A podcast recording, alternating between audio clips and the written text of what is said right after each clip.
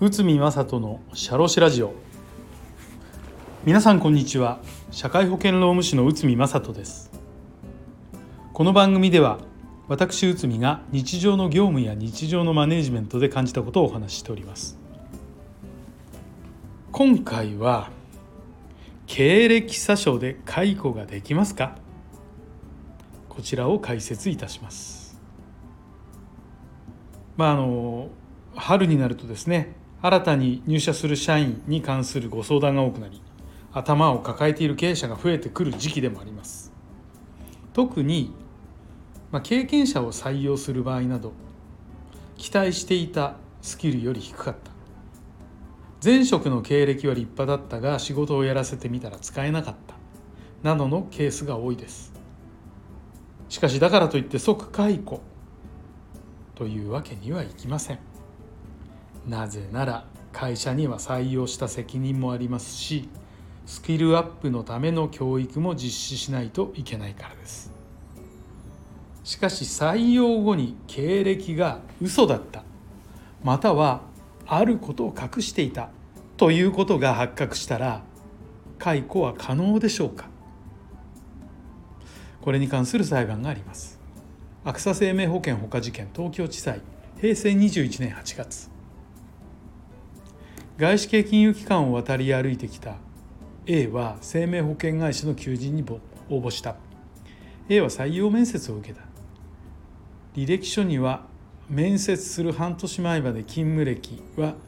が記載されていたが直近6ヶ月間の勤務状況については記載されていなかった。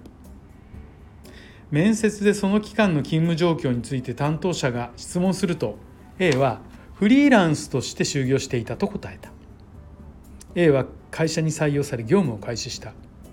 勤務時間中に会社以外の仕事をしているという疑いが生じたため A のメール等をチェックしたところ履歴書に記載のない会社での就労経験この会社との係争が発覚した。A は経歴を隠しただけでなく勤務態度が悪く勤務時間中に業務と無関係のホームページを閲覧したり係争関係の書類を作成したりしていた。会社が禁じる副業まで行うなど職務専念義務違反があった。会社は就業規則の使用期間中のものが不適格と判断された時に該当するとして使用期間の終了をもって解雇本採用拒否とした。これに対し A が解雇無効等を訴えた。そして裁判は次の判断を下しました。使用期間中の解雇は通常の解雇よりも緩やかな基準で判断すべき。履歴書等に虚偽の内容があればこれを信頼して採用した会社との信頼関係が損なわれるから意図的な虚偽は従業員としての適格性を損なうこととなる。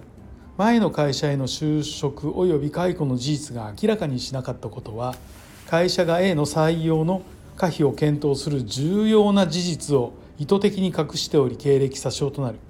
解雇は有効である、まあ、会社側が勝訴した。ということです。